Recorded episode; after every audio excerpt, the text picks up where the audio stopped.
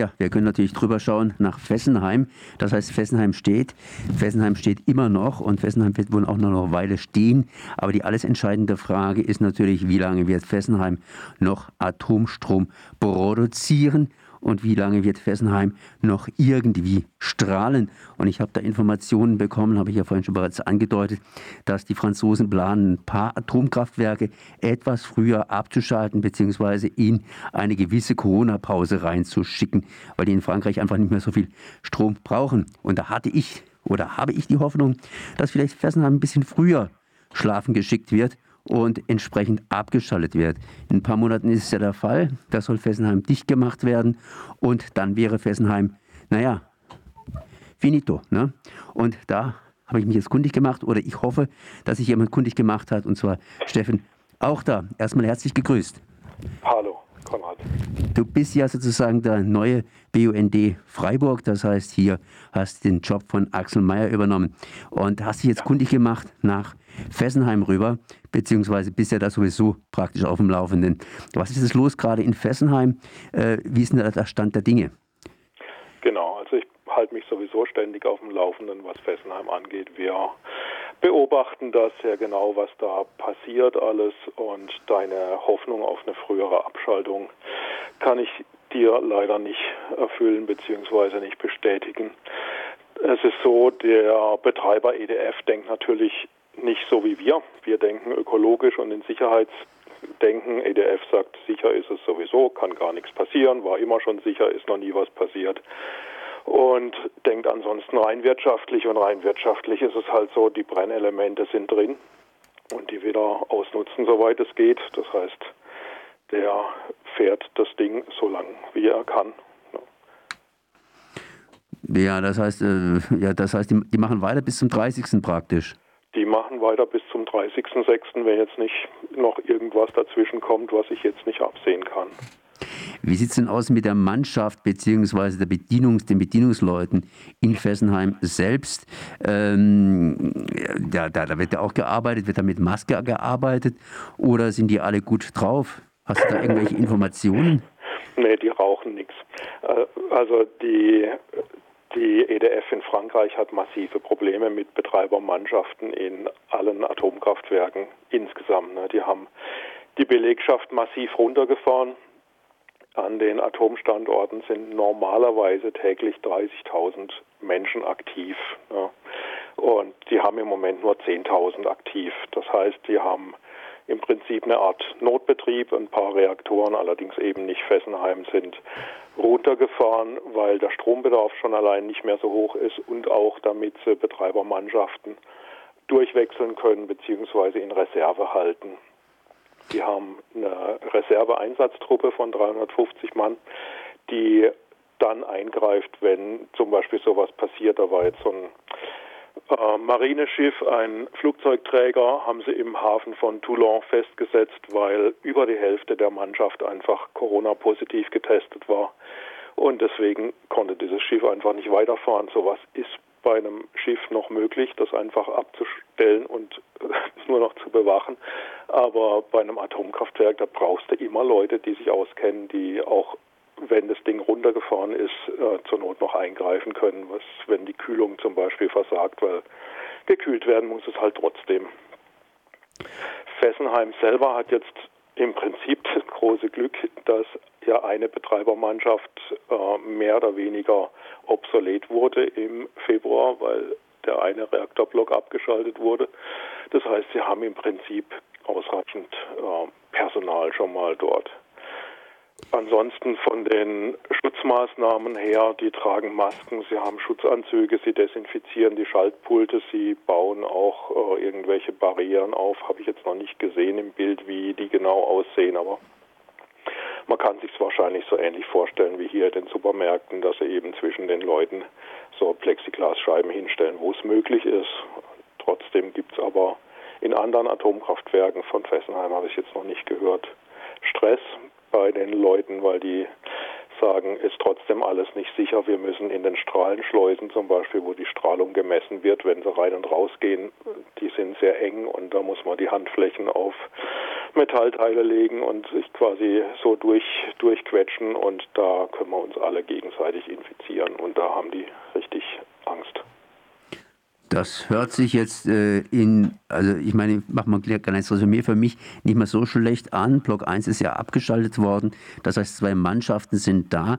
Ich dachte, dass sie die Mannschaften inzwischen äh, schon anfangen zu verteilen auf Frankreich oder andersrum ausgedrückt, dass die umgeschult worden sind und bereits aus Fessenheim raus ins große Frankreich hinein und da irgendwelche anderen Jobs angenommen haben. Aber die sind praktisch noch weitestgehend in Fessenheim und können da praktisch äh, Doppelschichtfahrer mit sein müsste.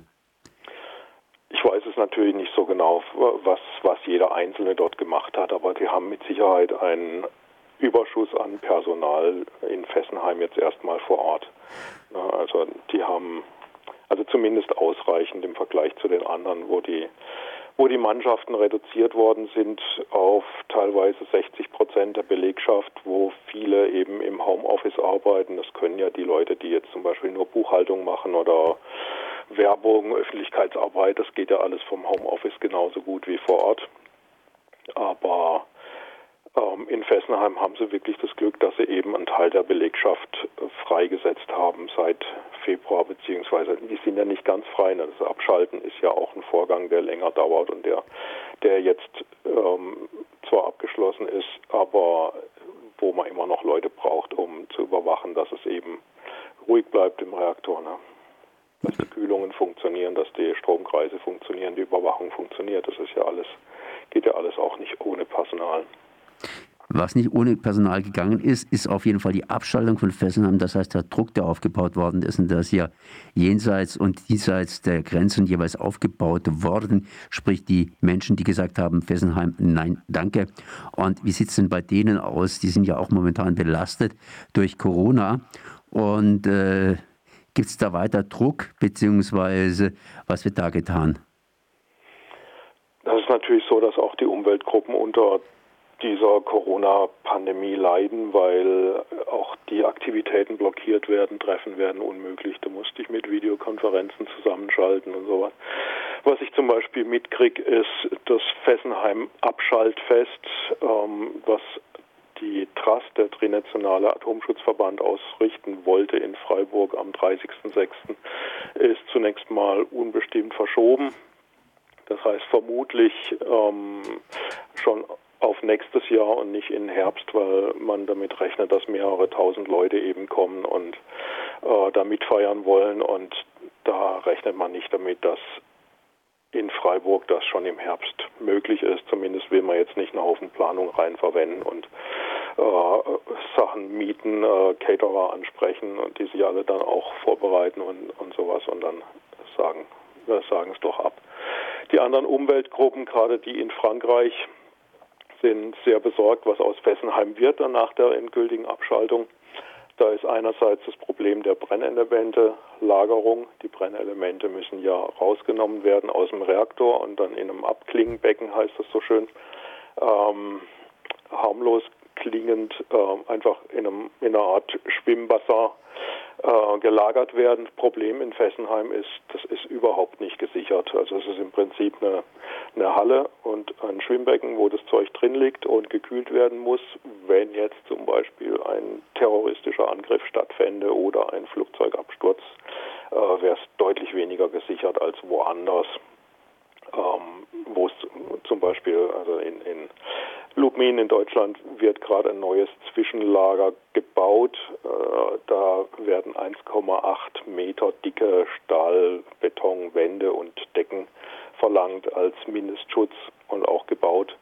Ähm, ist in Fessenheim definitiv nicht gegeben. Jetzt geht es ein bisschen hin und her natürlich, zwischen, auch zwischen deutschen Behörden und Fessenheim und der Umweltbewegung. Die Umweltbewegung sagt, die Brennelemente, äh, also erstens mal eine Halle bauen mit 1,8 Meter dicken Wänden und Decken als Schutz und zweitens mal die Brennelemente so schnell wie möglich von dort dann wieder weg. Ähm, die EDF sagt, so eine Halle bauen dauert fünf Jahre. Kann ich mir jetzt nicht vorstellen. Also andere Hallen kriegt man auch schneller hin, wenn sie nicht ganz so dick sind, aber immerhin. Und die deutsche, die deutschen Behörden, die damit, also Umweltministerium, die damit beschäftigt sind, sagen auch lieber keine Halle bauen dort, weil sonst wird das Zeug vielleicht nicht nur von Fessenheim dort gelagert, sondern auch noch von anderen Reaktoren, die auch keine so stabilen Hallen haben. Dann bauen sie es gleich größer und karren die Sachen dann hierher. Das wollen wir auch nicht da ist natürlich dann so eine Abwägungsgeschichte. Ne? Was, was findet man jetzt besser hier, den Schutz aufbauen? Man kann wahrscheinlich die EDF nicht, EDF nicht verpflichten, den Schutz nur für die äh, vor Ort Brennelemente von Fessenheim zu bauen, sondern wenn sie es bauen würden, dann vielleicht wirklich, wie, die, wie das Umweltministerium befürchtet, größer und für mehrere Reaktoren. Ähm, naja, die Umweltverbände hier und in Frankreich gucken und überlegen sich natürlich jetzt auch, was die beste Methode wäre. Das bedeutet nichts anderes als Fessenheim bleibt uns so oder so erhalten. Ich nehme an, glücklicherweise nur so, sprich ohne, dass sie selber Energie produzieren und eben längere Zeit abgebaut werden müssen.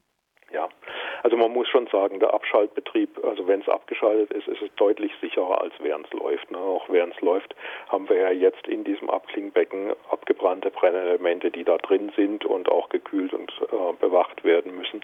Das heißt, die Situation verschärft sich nur dahingehend, dass einfach mehr Brennelemente dann in diesen Becken sind und nicht dadurch, dass die Situation überhaupt erst entsteht. Das heißt, wir sind alle sehr erleichtert, wenn diese Bedrohung der ganzen Region endlich mal zumindest auf ein, auf ein reduziertes Maß runtergefahren ist. Dann möchte ich mich einfach an der Stelle bedanken. Eine andere Frage, was es immer so ein bisschen bei mir im Hinterkopf rumschwirrt. Ich meine, es heißt immer, Fessenheim ist sicher, sicher, sicher. Andere Atomkraftwerke galten auch als sicher, bis es festgestellt worden ist, dass sie nicht so sicher waren. Einfach denke ich da an Tschernobyl. Vor x Jahren, als ich noch studiert habe, kam ein Kommilitone auf mich zu und hat gesagt, da ist das Atomkraftwerk in die Luft gegangen. Jetzt ist es so, dass hier äh, Fessen, nicht Fessenheim, sondern Tschernobyl praktisch brennt oder das Gebiet von Tschernobyl brennt. Hast du da irgendwelche Informationen zu? Ja, also es ist so, ähm, die Wälder rund um Fessenheim, äh, um, sorry, um, um Tschernobyl brennen, was bedeutet, dass der radioaktive Niederschlag, der damals auf die Felder runtergegangen ist und inzwischen in die Bäume teilweise eingebaut ist, also zum Beispiel Strontium radioaktives ähm, Element oder ein radioaktives Strontium ist eingebaut worden in die Bäume, strahlt jetzt natürlich im Holz und wenn der Baum jetzt verbrennt, dann geht das Ganze in den Rauch und damit auch in die Atmosphäre und wird wieder großflächiger verteilt. Ähm, auch da sagen die deutschen Behörden, es ist für Deutschland keine Gefahr, die Strahlungsbelastung sei nicht messbar oder äußerst gering. Ähm, was ich gefunden habe, ist wiederum in Frankreich eine Webseite vom, ähm, von einem Institut de Radioprotection. Ähm, das heißt, es ist ungefähr so ein, so ein ähm, ja, Strahlenschutzinstitut, aber ein offiziell staatliches. Das hat eine Simulation gemacht, also keine Messung, sondern eine Simulation von der Wolke anhand der Windgeschwindigkeiten, Windrichtungen und Verteilungswahrscheinlichkeit. Die kann man sich sehr schön auf einem YouTube-Film angucken. Ähm, findet man gut, wenn man einfach auf die Webseite dieses Instituts geht. Das ist irsn.fr, die Webseite. Vielleicht könnt ihr das ja bei euch auf der Homepage auch noch raufstellen oder ich schicke euch gleich den Link von dem YouTube-Film. Dann kann man schön sehen, wie der Wind äh, erst aus westlicher Richtung die Wolke, also nach Westen, nach Osten drückt, dann sich aber dreht, aus Osten kommt irgendwann und dann diese Strahlenwolke ähm, oder diese Rauchwolke über Italien weg, über Korsika, Frankreich und dann fast schon über Frankreich wieder nach Deutschland so im, im Kreis rum gewirbelt zu uns kommt. Ups, auch nicht so einfach. Das heißt, äh, aus Tschernobyl kommt praktisch die Strahlung über Frankreich zu uns. Das ist äh, ja in, global in, ganz einfach.